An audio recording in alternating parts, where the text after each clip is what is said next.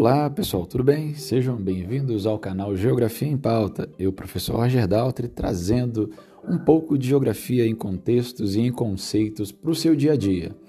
Hoje, galera, falar um pouquinho dessa geopolítica delicada que a gente vai observar no mundo a partir dessa transformação que a gente está observando no território do Afeganistão. Como que a ascensão do Talibã deve alterar a correlação de forças, né?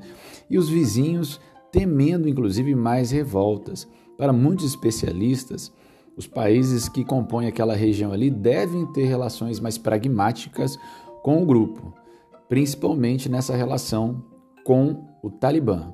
A tomada de poder no Afeganistão pelo Talibã mexeu com um tabuleiro geopolítico muito delicado nessa região e os países vizinhos acompanham atentos o desenrolar de fatos lá em Cabul. O medo é que o exemplo dos rebeldes afegãos venha inspirar outras revoltas, e claro, pragmatismo deve ser a tônica na relação com o Talibã, segundo os principais especialistas.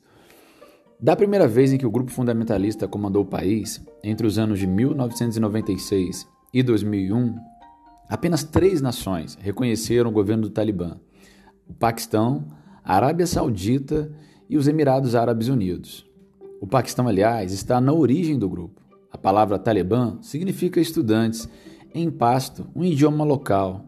E a milícia armada foi formada inicialmente por alunos de seminários religiosos na região da fronteira entre os dois países, entre o Afeganistão e o Paquistão.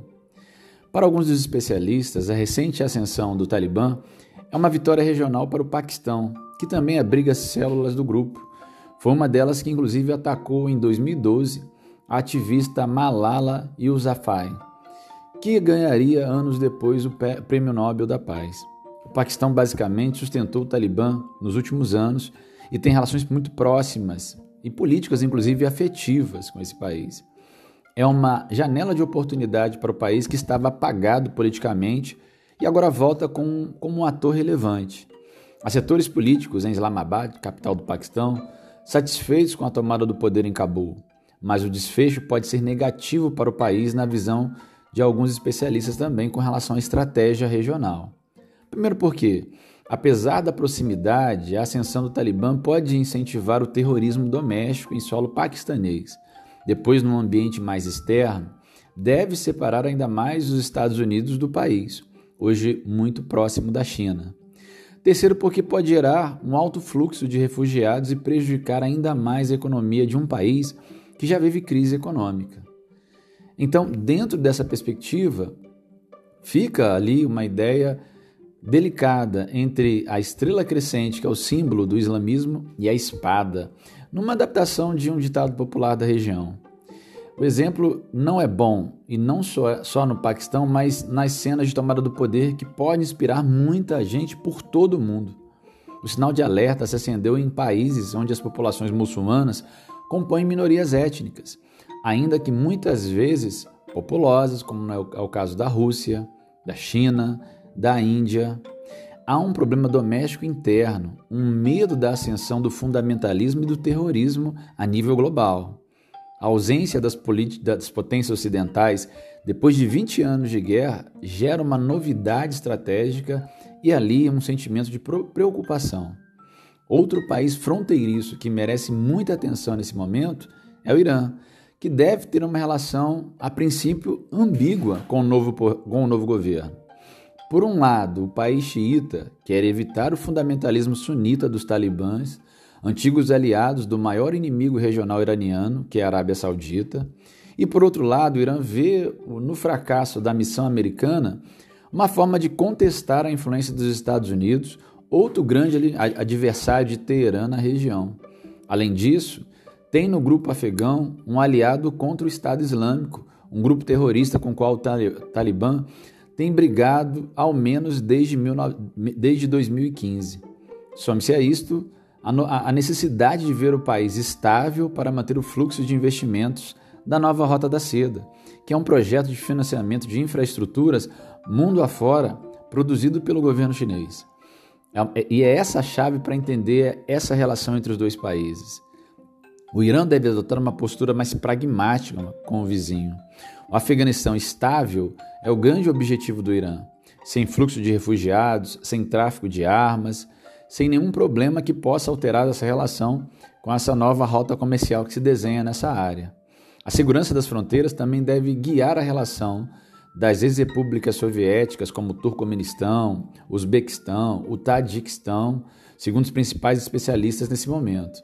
Um dia após o avanço final do Talibã, lá no dia 16, na segunda-feira passada, o Uzbequistão reteve 46 aeronaves com soldados afegãos que fugiam do país.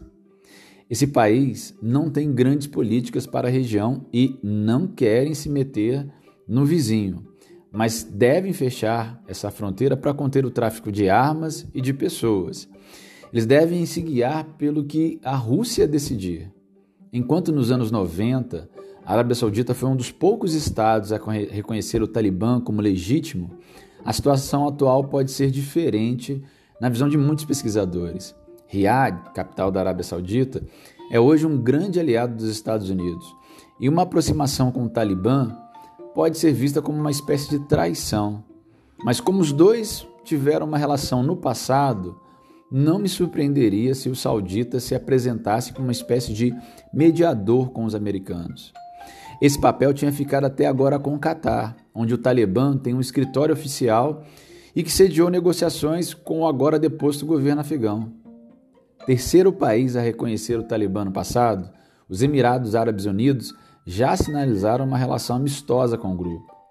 O ex-ministro das Relações Exteriores e voz ativa no país foi inclusive ao Twitter dizer que considerou a proposta de anistia do Talibã encorajadora e que espera que o país agora vire a página do sofrimento em favor da paz e da prosperidade.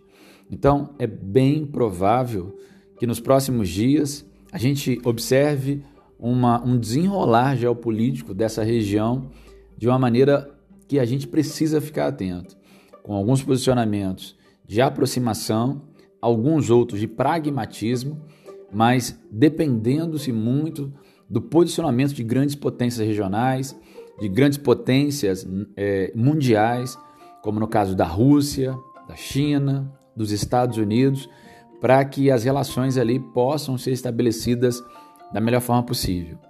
É importante ressaltar a questão da possível crise de refugiados que pode se estabelecer nessa área, a relação que se estabelece com países e potências regionais como o Irã e a Arábia Saudita, a relação de proximidade com o Paquistão, que pode ser de uma aliança que ao mesmo tempo pode ser benéfica e maléfica para o Paquistão por vários fatores já deixados aqui nesse, nesse podcast, nesse vídeo.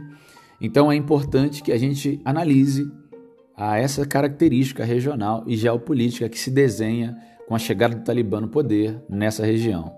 Galera, eu agradeço aqui a sua audiência, a sua paciência. Daqui a pouco a gente volta falando mais um pouquinho de geografia para o seu dia a dia e trazendo mais perspectivas das questões geopolíticas, das questões geográficas, das questões sociais, para poder entender esse nosso mundo complexo. Agradeço a audiência, a sua paciência e até a próxima. Fui!